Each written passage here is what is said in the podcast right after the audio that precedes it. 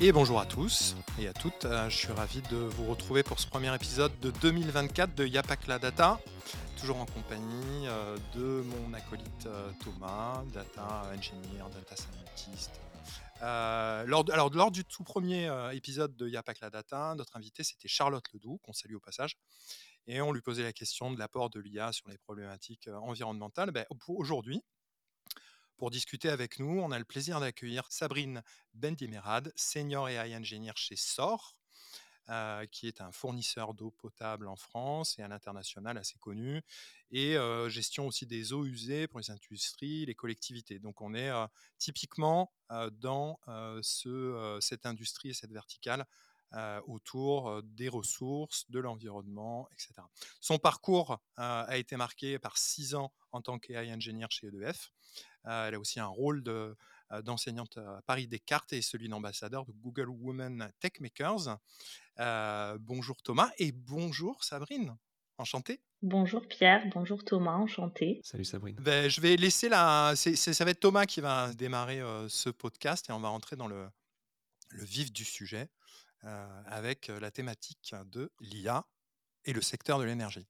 Bon, alors je me lance. La question, elle est assez récurrente chez nous. Euh, est-ce que tu peux nous donner ta définition de l'intelligence artificielle et qu'est-ce que c'est qu'un AI engineer? Ok, donc peut-être que, en fait, je vais pas redéfinir l'intelligence artificielle, mais il y a une définition que j'aime bien et à laquelle je suis assez attachée. C'est une vieille définition de l'IA euh, c'est une définition qui a été utilisée dans les années 50, je crois, par John McCarthy, qui était, euh, qui est un peu le pionnier de l'intelligence artificielle.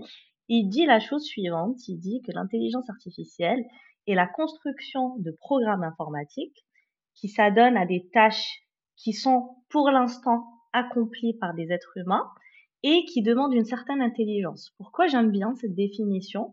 J'aime bien l'expression construction de programmes informatiques. Je trouve que c'est une approche qui souligne vraiment la partie outil de l'IA et non une entité un peu autonome comme on peut, enfin aujourd'hui avec euh, avec toute la hype autour de, de l'IA, on entend souvent dire euh, une IA qui a fait ci, une IA qui a fait ça, une IA qui a gagné au poker, etc. Et je trouve que ça déshumanise un petit peu la euh, la définition de l'intelligence artificielle. Donc j'aime bien toujours remettre remettre l'intelligence artificielle, la ramener vers le champ de l'ingénierie et de la science, et pour dire que finalement c'est un programme informatique qui est écrit par un être humain et qui est capable de modéliser des phénomènes différents. Donc on n'arrive pas, on n'appuie pas sur un bouton et puis on a un programme autonome euh, qui va se comporter euh, sans aucune restriction et qui peut être dangereux. Je trouve cette définition intéressante dans le sens où on dit, OK, c'est un programme informatique qui est intelligent, qui peut euh, réaliser des tâches euh, qui ont été euh, réalisés jusque-là par l'être humain, mais qui est créé par un être humain. Donc j'aime bien cette petite subtilité de dire toujours un algorithme d'IA ou un programme informatique basé sur euh, sur une IA. Et peut-être que j'enchaîne un petit peu avec ta, ta, la suite de ta, de ta question qui est qu'est-ce que c'est un AI engineer? Et j'adore cette question parce que parce que j'ai remarqué ces dernières années, c'est vrai que il y a beaucoup de métiers qui ont émergé autour de, de l'IA. Il y a beaucoup de métiers, euh, beaucoup de métiers autour de la data. Et parfois, juste en fonction des entreprises, parfois même au sein d'une même entreprise, on peut avoir des définitions assez différentes.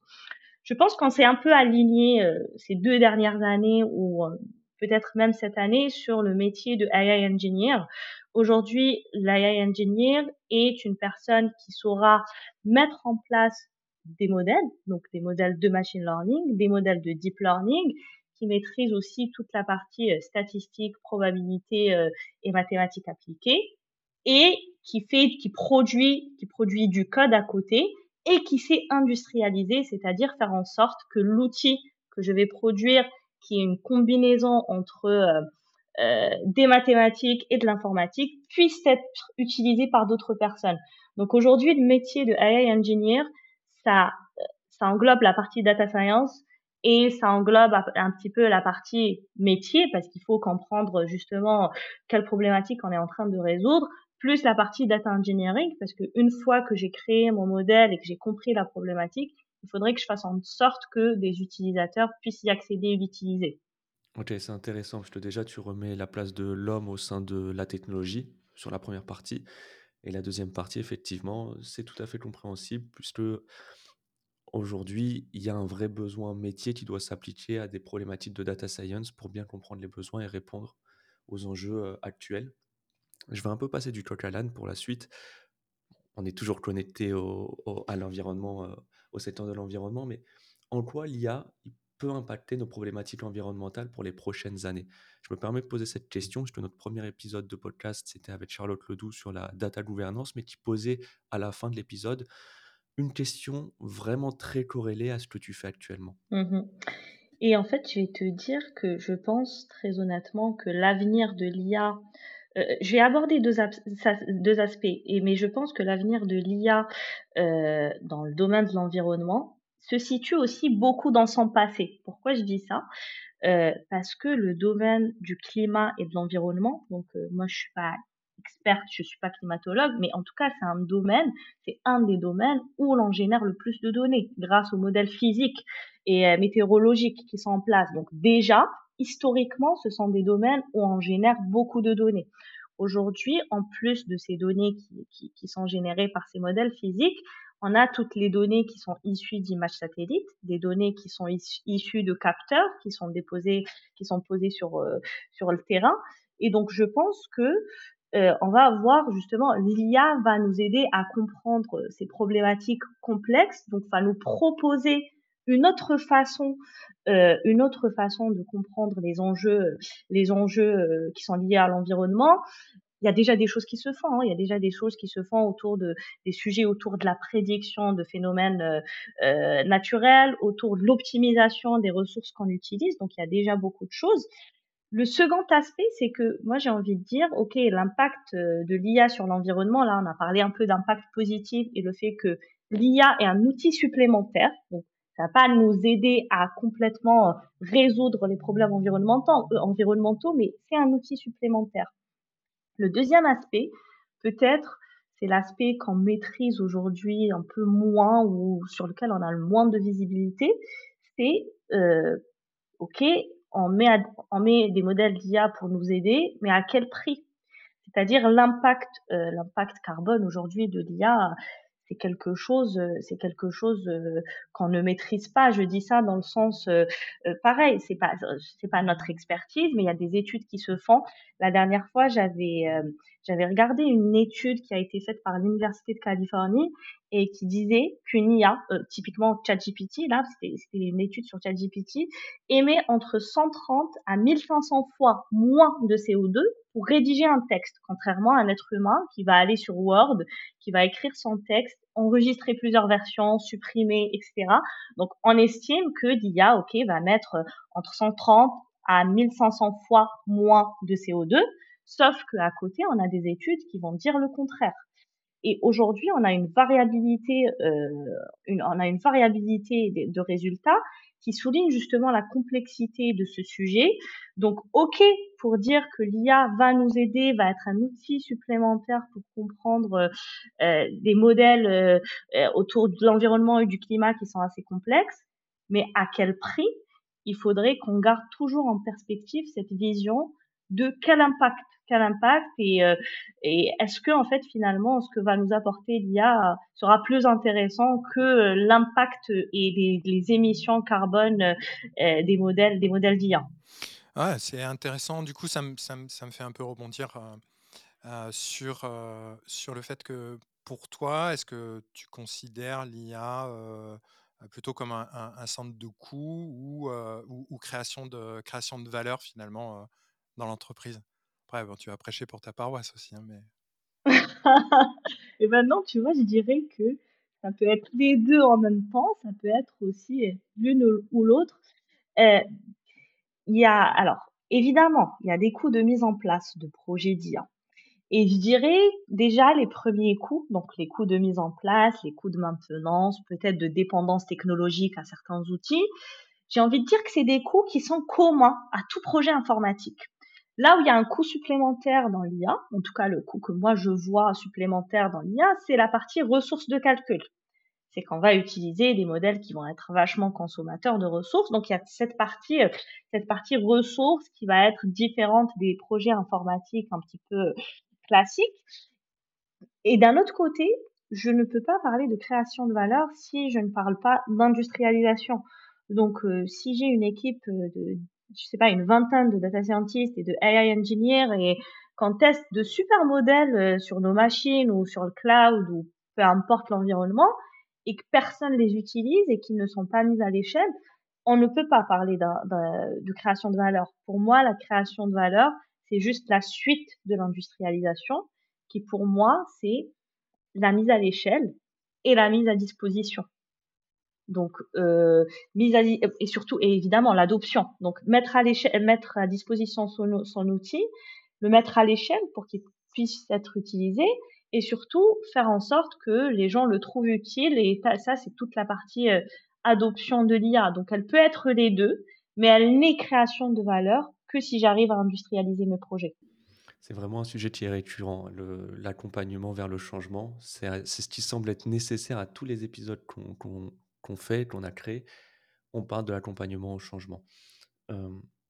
Aujourd'hui, l'intelligence artificielle dans ce domaine, celui des ressources, donc SOR, Veolia, EDF, de façon générale, est-ce qu'elle a déjà fait ses preuves de façon concrète? Est-ce qu'on a eu des, pas spécialement financièrement, mais des retours sur cet investissement? Mmh je trouve cette question très intéressante et je trouve c'est vrai que c'est assez étonnant parce que euh, quand on parle d'IA, on parle aujourd'hui de beaucoup de choses qui sont en lien avec la Gen AI, des sujets un peu hype.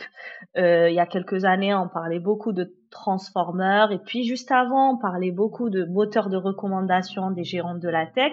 Donc il y a toujours eu des sujets un peu qui, qui sont un peu trendy dans, dans l'IA. Et par contre, je trouve qu'on ne parle pas assez d'industrie parce que ça fait moins rêver et du coup on a tendance à penser que est-ce que l'IA a sa place dans les industries euh, de l'énergie, de l'eau, etc. Euh, est-ce qu'on en fait réellement? Euh, Moi j'ai envie de dire que oui.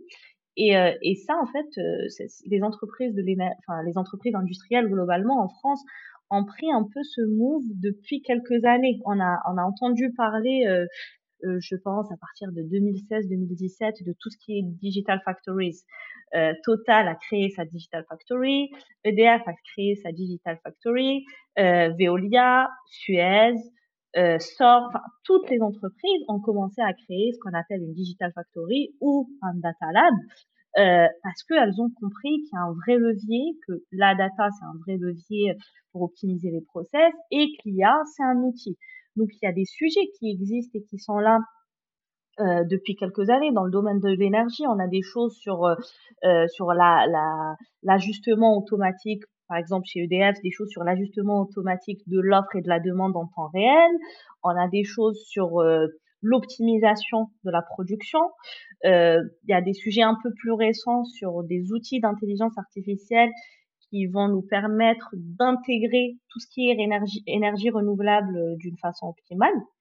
Donc il y a plusieurs, euh, il y a plusieurs choses euh, dans l'industrie de l'énergie. Oui, je vais reprendre. Justement, j'ai l'impression dans, dans, ce que tu dis qu'il faut pouvoir séparer ou en tout cas bien comprendre qu'il y a d'une partie les generative AI, la Gen AI et tous les développements récents autour des, des LLM et des choses comme ça. Et de l'autre côté, ce qu'on appelle l'AI et, l'IA, j'ai envie de dire pas traditionnel, mais plus standard, entre guillemets, plus éprouvé, qui existe déjà depuis un bon moment, celle à laquelle tu fais référence, en fait, dans, dans, laquelle il peut y avoir, et ça, là, ça va être un peu toi la spécialiste, mais voilà, tout ce qui va être série temporelle et des choses comme ça. Et, et est-ce que effectivement, c'est plus des des outils, des algos, des heuristiques comme ça que vous utilisez dans le domaine de l'industrie plutôt que la GenAI aujourd'hui, en fait, finalement?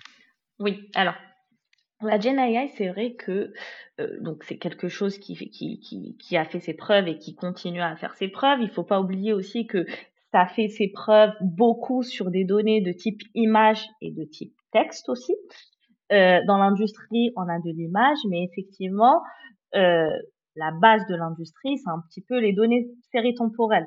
Donc les données séries temporelles, c'est des données qui vont être récoltées grâce aux processus qui sont dans les usines, donc des capteurs, un type de données particulière et effectivement, euh, c'est un type de données sur lesquelles euh, les méthodes plus classiques de machine learning, de deep learning, ont déjà fait leurs preuves, ont continué à faire leurs preuves. Et peut-être deuxième, deuxième point de la, la problématique de GenAI, c'est l'interprétabilité. Euh, c'est l'interprétabilité et le fait que il faut pas utiliser des boîtes noires dans des entreprises qui de base ne sont pas des entreprises de tech. Donc il y a quand même une culture euh, tech qui a commencé à se développer ces dernières années, mais ce n'est pas le cœur de métier. La problématique de la Gen AI, c'est euh, de travailler la confiance et l'interprétabilité des modèles, sachant que, enfin aujourd'hui, la plupart des entreprises qui utilisent la Gen AI, euh, c'est soit via des API, soit via des modèles qui sont déjà entraînés. Donc malgré tout, euh, il y a une partie qui va être boîte noire euh, et qui va être compliquée à, à mettre en œuvre dans l'industrie. On ne peut pas trop se permettre aussi parce qu'il y a des systèmes critiques en fait aussi. Donc du coup, si tu as des, des algos et des boîtes noires qui sont non déterministes et ou bah tiens, je sais pas si on décidait que l'algo de GenAI de la production électrique va renvoyer 12 et puis l'appel d'après il va renvoyer 123 parce que et puis peut-être encore encore l'appel d'après il va faire une hallucination en fait. C'est pas un outil qui est vraiment complètement fait pour. Thomas, tu voulais rebondir là-dessus? Je voulais rebondir là-dessus, mais aussi de façon générale, c'est vrai que dans l'industrie, le sujet principal, c'est les séries temporelles, j'ai bien l'impression. Effectivement, il y a le Gen qui doit arriver aujourd'hui. J'aimerais qu'on parle un peu plus tard des sujets d'IoT. Mais aujourd'hui, donc tu l'as expliqué un petit peu avec l'intelligibilité des modèles, le côté boîte noire. C'est quoi les plus grands défis pour une industrie en tant que telle euh, face à l'industrialisation? Et si tu en as des conseils pour passer un peu de ce POC, de cette, euh, là, au moment où on éprouve une solution, à l'industrialisation et donc l'utilisation par l'ensemble d'une entreprise ou au moins partie de l'entreprise, que ce soit en tech, dans l'humain ou en organisationnel. Oui, donc pour commencer avec ta première question, donc les, un peu les challenges de l'industrialisation, l'industrialisation dans l'industrie pour le coup, c'est aussi de... Alors, évidemment, on fait face à des données particulières. Euh, donc, il y a toute cette partie euh, de gestion euh, de données volumineuses, complexes et assez hétérogènes. Il y a la partie intégrité et qualité de la donnée, parce qu'il faut savoir que finalement, la donnée, plus on en reçoit, plus on a des sujets sur l'intégrité et la qualité. Euh, donc, euh, si on est dans un département, je sais pas, si on fait de l'IA pour euh, le marketing et on doit, je sais pas, par exemple, entraîner un modèle avec des données qu'on reçoit tous les six mois, alors qu'on doit faire un modèle pour prédire toutes les 15 minutes, les enjeux sont complètement différents. ça veut dire que la fenêtre de tir pour rectifier, elle est beaucoup plus courte. donc, il y a toute une question, tout un challenge sur la qualité et l'intégrité des données un challenge sur l'analyse en temps réel, parce qu'une fois que j'ai reçu ces données, il faudrait justement, dans cette petite euh, fenêtre de temps, que je puisse analyser leur intégrité, les corriger, pouvoir ensuite euh, les utiliser euh, dans ma modélisation et les mettre à disposition. Donc, il y a plein de challenges, il, y a, beaucoup de challenges dans l'industrialisation de modèles avec des données qui sont avec ce type de données. Et ensuite, si, si, si je devais donner des conseils, euh, tu m'as dit conseil tech, conseil plutôt humain et euh, organisationnel, c'est ça? Tout à fait. Euh, alors... quand même la question à un milliard d'euros. Hein. oui, j'avoue, là. je vais donner des conseils. Donc, euh, alors, sur la partie, euh, sur la partie peut-être organisationnelle, j'ai commencé par ça. Je pense que c'est, on ne peut pas industrialiser si on n'a pas une équipe avec des compétences variées. C'est-à-dire si j'ai que des AI engineers et que des data scientists, je peux essayer d'industrialiser, mais ça va être compliqué.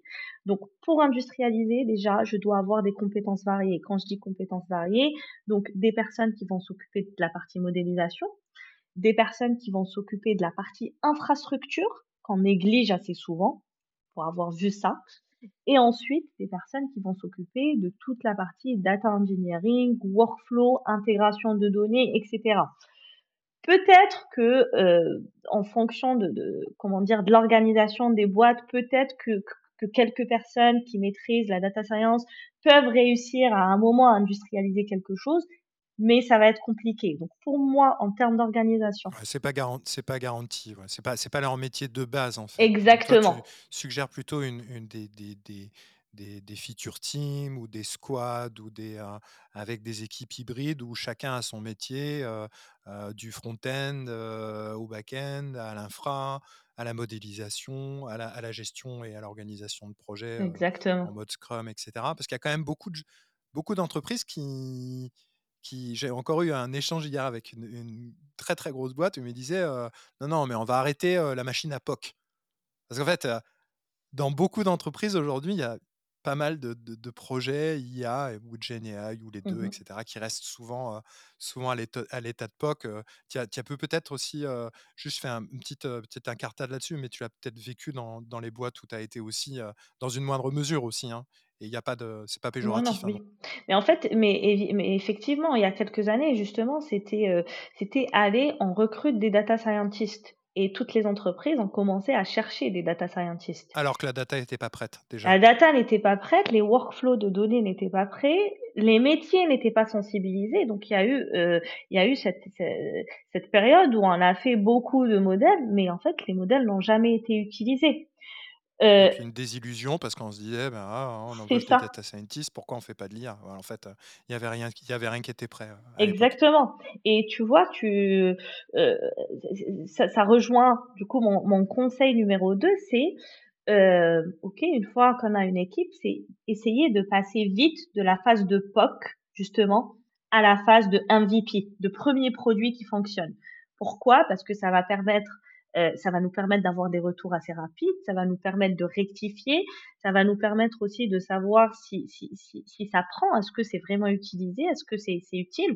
Donc vraiment essayer de passer assez rapidement d'une phase de POC ou d'une phase exploratoire à une phase de MVP et de faire cette partie-là en, comment dire, en fait de la co-créer avec les métiers c'est important. Donc vraiment, vraiment embarquer, euh, embarquer, euh, embarquer pas simplement la tech, pas simplement, etc., mais embarquer toute l'entreprise et, les, et les, toutes les parties prenantes, c'est ça ton conseil Exactement, tout à fait. C'est ça, en fait, s'assurer que s'assurer de l'alignement avec les objectifs de l'entreprise, parce que je pense que tout le monde le sait, si c'est pas aligné avec les objectifs, personne ne va utiliser nos outils parce que ça ne va pas être la priorité. Euh, donc si c'est pas aligné, si l'entreprise ne donne pas une vision euh, qui dit qu'aujourd'hui, l'IA fait partie de nos outils d'aide à la décision et d'amélioration des process, personne ne va utiliser l'IA. Euh, donc déjà, euh, faire en sorte de rester aligné avec les objectifs, euh, co-créer avec les métiers pour être sûr de l'utilité, parce que c'est c'est cool en fait de faire ces petits modèles de son côté, de s'amuser techniquement, euh, c'est super, mais en fait si c'est pas utilisé derrière, c'est pas très utile. Enfin, je, je, veux dire, euh, c'est pas très utile. Donc, équipe avec des compétences différentes, organisation, euh, co-créer et faire le maximum d'automatisation dès le début. C'est-à-dire, euh, quand j'ai automatisation, je parle beaucoup de, je vais, je parler vraiment de la partie acquisition de données. Comme tu le disais, Pierre, euh, je vais pas faire mes modèles alors que j'ai pas un flow, j'ai pas un workflow qui me ramène les données au quotidien ou euh, au pas de 15 minutes ou tous les six mois, ça dépend de mon modèle. Donc, avoir quand même cette automatisation de données, d'acquisition de données et une infrastructure qui est disponible pour ensuite passer à la partie modélisation qui en vrai est juste une petite partie euh, euh, du reste. Finalement, pour résumer, il ne faut pas que les choses soient parfaites dès la première itération, mais il faut pouvoir partager avec l'ensemble des équipes les travaux effectués pour avoir des retours et aller de l'avant finalement. C'est exactement ça, c'est très bien résumé. Donc, euh, essayer de faire des petits tests, des petits MVP avec des retours et rectifier au fil de l'eau jusqu'à arriver au produit final. Tu as parlé juste avant de l'acquisition des données, c'est un point très important. C'est peut-être le moment de parler un peu de l'IoT, on n'en a pas parlé juste là. Euh, est-ce que tu peux nous expliquer rapidement ce que c'est que l'IoT? Puisque par exemple, on a parlé rapidement d'EDF, Total et, ce genre d'industrie. Linky, c'est un produit connu et c'est dans le segment des produits IoT et presque tous les ménages maintenant en ont, en ont un chez eux. Oui.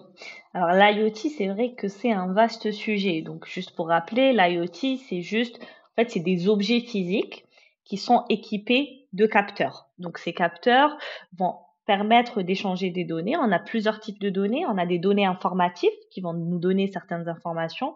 On a des données d'alerte qui vont nous informer que le système, à un moment, a, euh, euh, peut rencontrer des problèmes. Et ensuite, on a des données automates ou des données déclencheurs, c'est-à-dire c'est des données dont on a besoin pour déclencher la suite d'un processus dans une usine, par exemple. Euh, donc effectivement, alors euh, Linky, c'est le produit, j'ai envie de dire, le produit IoT le plus connu qui a été mis en place euh, par, par EDF il y a quelques années. Le chat GPT, le chat GPT des, des, objets connectés, c'est ça? C'est ça, exactement. C'est exactement. Tout le monde sait ce que c'est un Linky. Tout le monde, je crois, en France aujourd'hui à plus de 80, plus de 95% des ménages sont équipés, d'un Linky. Donc, c'est un compteur qui va enregistrer la consommation électrique euh, des ménages en temps réel et communiquer les informations à un centre de données. Donc, l'idée derrière, c'est de permettre aux ménages de mieux maîtriser euh, leur consommation, mais c'est aussi de permettre à EDF ou aux distributeurs Enedis de gérer la distribution de l'électricité. Euh, donc après, euh, je ne sais pas si si si euh, si, on rentrera dans le détail par la suite, mais effectivement, l'IoT, tout ce qui est Internet des objets et données générées par Internet des objets viennent avec des challenges qui sont particuliers à, ce type de données. Moi, j'ai une première, j'ai une première idée là-dessus. J'espère que tout le monde se pose la question. C'est comment un petit boîtier, l'IoT, en vrai, on a parlé de Linky, mais ça peut être un téléphone portable, ça peut être des écouteurs, ça peut être de l'électroménager comment on stocke ces données? Elles sont pas dans la machine Oui. C'est une très bonne, une très bonne question. Effectivement, donc ces données, euh, justement, leur intérêt, l'intérêt des IoT, c'est que ça peut communiquer avec d'autres systèmes informatiques. Donc, ça génère des données. Euh, plusieurs façons de stocker ces données. Alors, comment les stocker J'ai envie de dire techniquement aujourd'hui déjà, avant de parler euh, plus de régulation, techniquement aujourd'hui, euh, la question, elle ne se pose plus parce qu'on a un stack technique qui nous permet euh, de stocker ce type de données. Donc, c'est des données temporelles, on sait les stocker. On a différents outils qui nous permettent de le faire soit via le cloud, soit, euh, soit hors cloud. donc, la question, elle est plutôt éthique et réglementaire. C'est où est-ce que je stocke les données? Donc, d'un point de vue technique, j'ai des bases de données ou des systèmes de fichiers qui sont faits pour stocker ce type de données, mais c'est où est-ce que je stocke, euh, je stocke les données? Si je reprends par exemple le, cas, euh, le cas d'EDF, qui est le, producteur d'énergie en France, EDF est un groupe qui est connu pour avoir ses propres data centers. Donc EDF, c'est le, le, premier groupe français qui a été certifié par la FLOR pour deux certifications énergétiques et environnementales pour ces, deux data centers. Euh, c'est un peu à contre-courant parce qu'on peut se dire euh, oui, mais en fait, on parle de cloud tout le temps, partout aujourd'hui. Donc effectivement, on parle de cloud je pense que le cloud a ses cas d'usage. Mais certaines données sont régulées, c'est des données sensibles, stratégiques. Donc forcément, quand on parle de, de DF, on parle de production. Quand on parle de production de l'énergie, on parle de production nucléaire. Euh, donc ce n'est pas des données qu'on peut se permettre de mettre dans le cloud. Souvent, la sécurité, elle est euh, liée à tout ce qui est RGPD et données personnelles. Moi, j'ai envie de dire que, OK, les données personnelles, c'est un sujet. Quand on parle de données euh, dans l'industrie, on n'arrive pas à faire le lien. Pourquoi c'est, pourquoi c'est dangereux finalement? En vrai, si, si, si tu arrives à accéder à toutes les données d'une usine, c'est que tu viens, tu peux créer ton jumeau numérique. En fait, tu as un jumeau numérique, tu vas comprendre tous les process qui vont se produire à l'intérieur de cette usine. Et potentiellement, s'il y a des choses qui sont déclenchées à distance auto automatiquement, donc tu vas avoir tout ce process-là. Donc évidemment, euh, tu n'as pas intérêt à avoir de la concurrence et surtout, tu n'as pas intérêt à ce que ta concurrence accède à ton jumeau numérique. Donc il y a un gros sujet sur la régulation euh, des, données euh, qui viennent de l'IoT. Du coup, du coup, tu m'as tu m'as coupé l'herbe sous le pied, mais mais c'est bien. Mais c'est vrai que j'avais des questions par rapport à, au stockage de, toutes ces données, à la souveraineté numérique, aux questions de confiance, aux questions stratégiques finalement. Parce que c'est à peu près la même chose aussi, corrigez-moi si je dis une bêtise, mais pour tout ce qui est données de santé aussi, par exemple. qui sont aussi hautement stratégiques, hautement sensibles, etc. et donc qui pose des questions sur où est-ce qu'on stocke, qui stocke, qui a accès, comment on a accès, est-ce qu'il y a anonymisation, pseudonymisation des datas, sécurité, etc. etc., etc. Et dans la mesure où il y a maintenant, vous parliez d'IoT tout à l'heure, je vais faire un lien avec, avec deux choses. C'est que finalement, de l'IoT, on en a, nous, en tant que particuliers, partout, dans nos ampoules connectées, nos téléphones, nos télés, partout, partout, partout. Dans, toutes les dans toutes les devices, il y a de l'IoT. Donc, du coup, ça va, ça va aussi apporter son lot de capacités d'innovation par rapport à l'IA et la GenAI, toutes ces masses de données, côté particulier. Et, et puis la deuxième question, c'est la même chose, mais avec un miroir côté, cette fois, industrie. Industrie et industrie 4.0, finalement, parce que c'est un peu ça aussi, la révolution des datas dans l'entreprise de partout. Et donc, du côté optimisation, automatisation, prédiction, etc., etc., côté entreprise. Donc ma question elle est double finalement. Cette, cette, déferlante de data au, travers de l'IoT, que ce soit pour les particuliers ou pour les entreprises avec l'industrie 4.0, est-ce qu'elle va créer des nouvelles opportunités finalement? C'est clair, c'est clair que justement en fait aujourd'hui on a, on a accès à certains cas d'usage qu'on ne faisait pas dans le passé. parce que tu as des exemples, toi, euh, qui ne soient pas euh, secret défense? Je vais essayer. Mais tu vois, par exemple, toutes les données Linky, euh, avant, avant, en fait, il y avait juste une personne qui passait, qui prenait les index. qui relevait les compteurs. Exactement, qui relevait les compteurs tous les mois ou tous les trois mois. Alors, t'imagines, on passe de ça donc, on n'avait pas de cas d'usage justement sur l'optimisation. Bah, typiquement, ça, c'est un, un, super cas d'usage. L'optimisation de la distribution. Exactement. Hein. Donc, il n'y avait pas de cas d'usage. On pouvait optimiser peut-être en ayant des informations un petit peu terrain, en se disant, OK, dans cette, dans cette région-là, par exemple, euh, j'ai des usines, euh, j'ai des, euh, j'alimente des professionnels, j'ai 30% de professionnels et 70% de particuliers. Donc, je vais ajuster un petit peu ma distribution en fonction de ce que j'ai fait l'année dernière en hiver ou ce que j'ai fait l'année dernière en été, etc. Donc, ça, c'est un cas d'usage avant 2012 qui n'existait pas. Aujourd'hui, aujourd'hui, clairement, on est dans le, euh, on est dans l'utilisation de ces données-là pour euh, pour optimiser la distribution et surtout, il y a aussi un sujet qui est lié à l'environnement, c'est pour faire prendre conscience aussi à, au consommateur qu'est-ce qu'il consomme et comment et comment il peut ajuster sa consommation.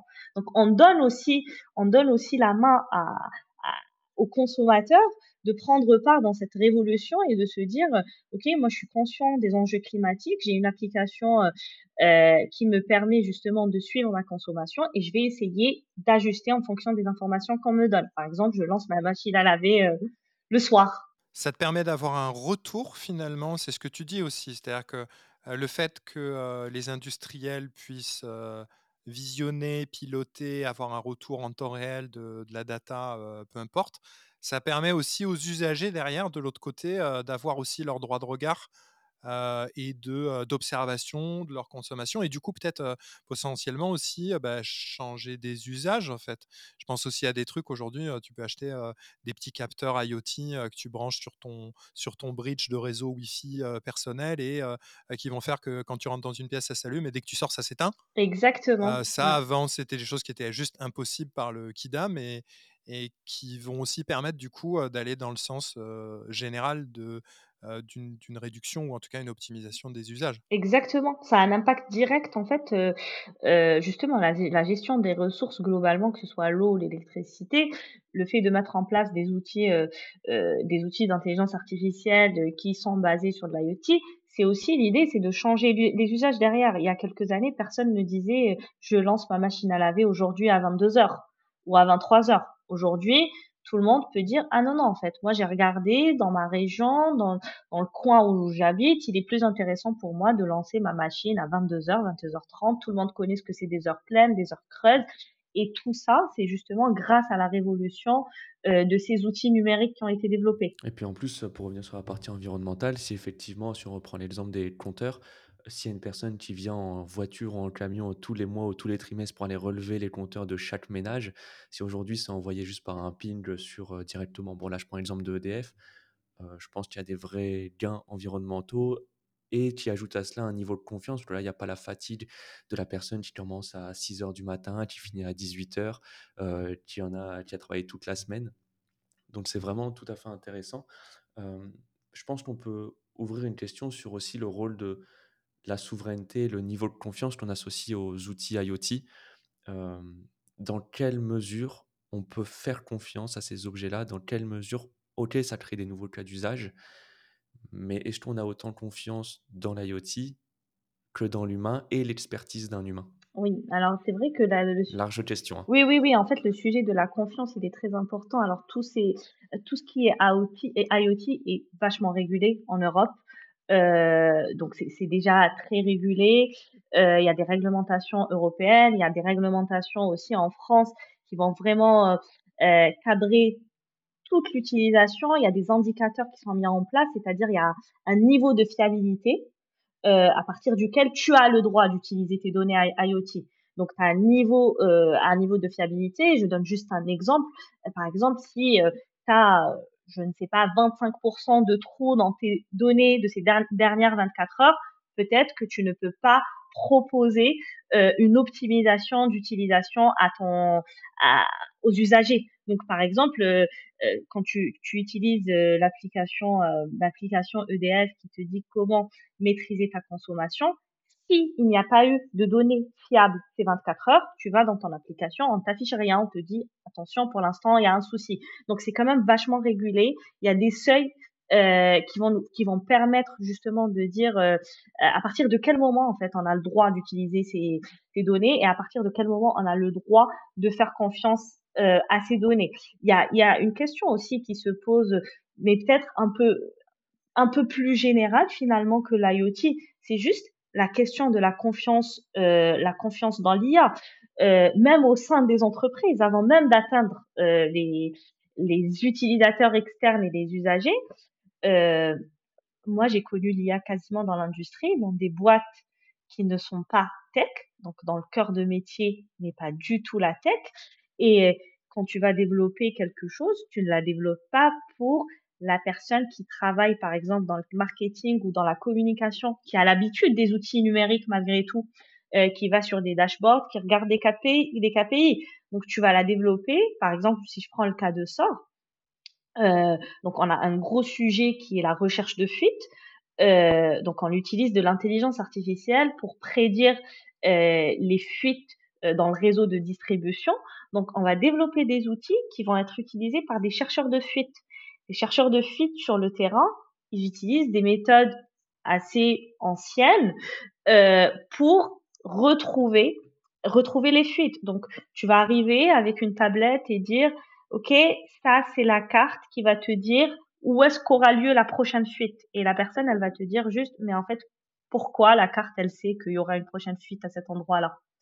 Euh, donc, en plus de la question sur les usagers, enfin confiance et l'utilisation de l'IA par les utilisateurs finaux en dehors de l'entreprise, il y a une vraie question de confiance au sein même des métiers de l'entreprise. Euh, je saute euh, à pieds joints euh, dedans, mais ça pose une, question, ça. Ces, personnes-là ont-elles raison d'être craintives ou suspicieuses par rapport aux intelligences, aux intelligences artificielles à Vania X?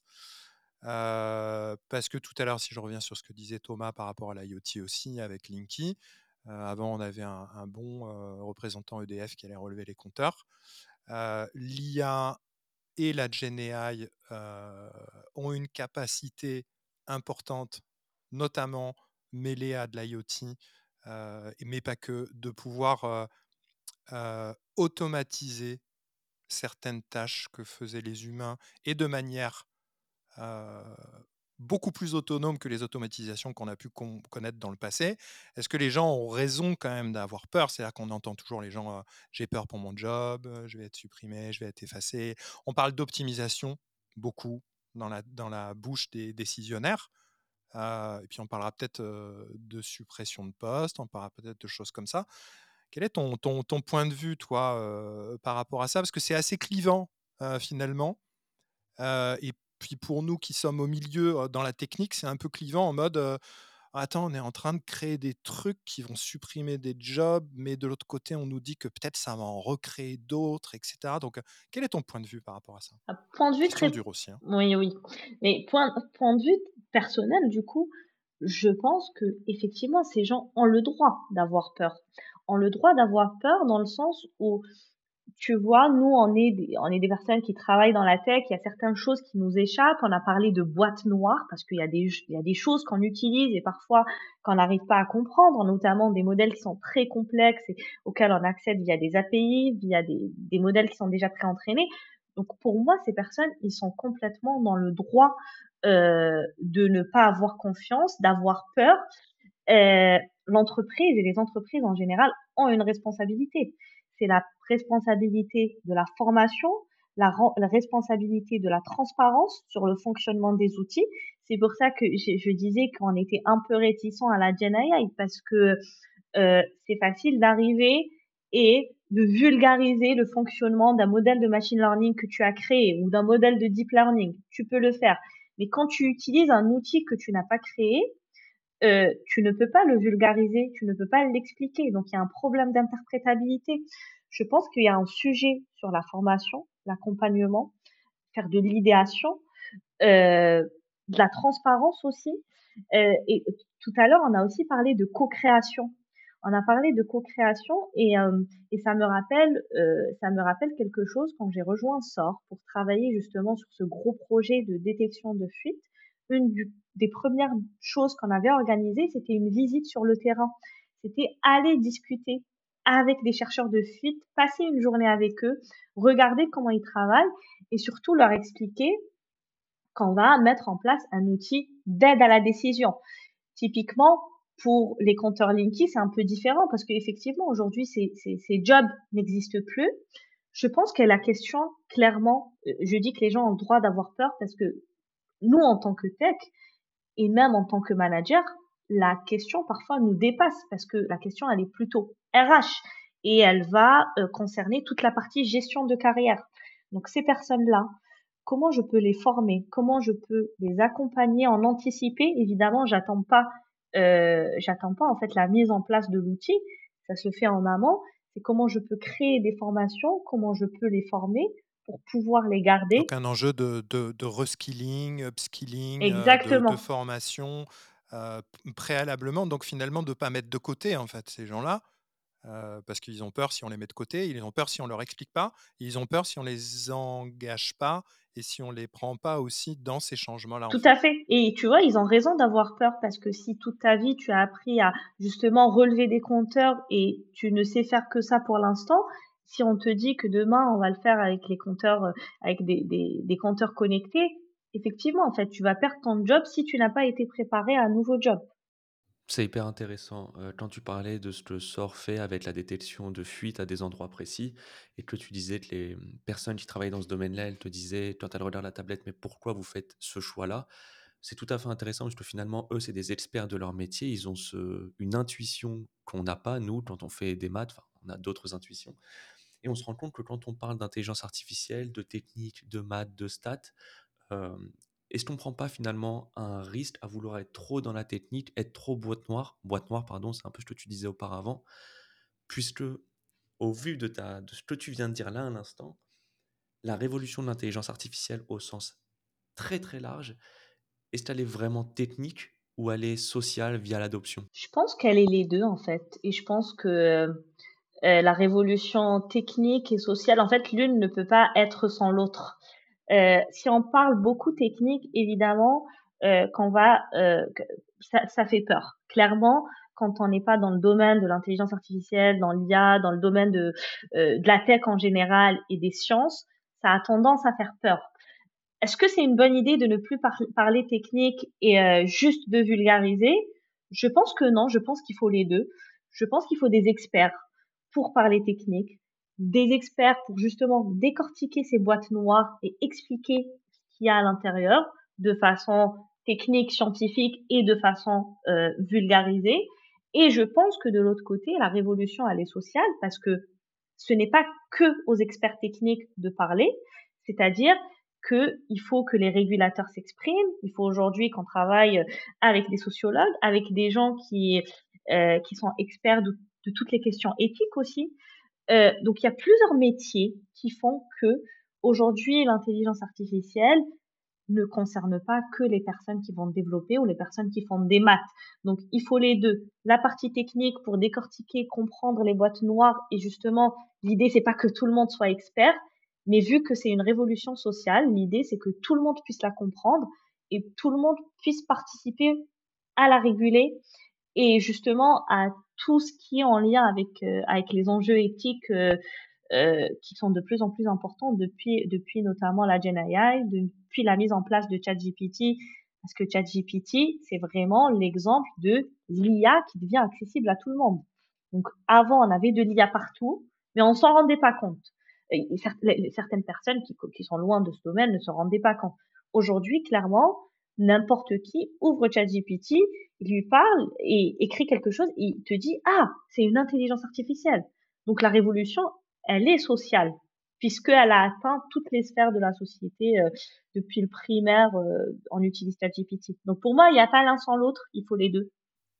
Très intéressant, euh, très intéressant, Sabrine. On pourrait pour en parler des heures de tout ça, il y a des enjeux sociaux, philosophiques, éthiques dans ces transformations-là. J'espère que les entreprises, en tout cas qui nous écoutent, prennent conscience de la dimension très importante du côté humain et social dans cette révolution.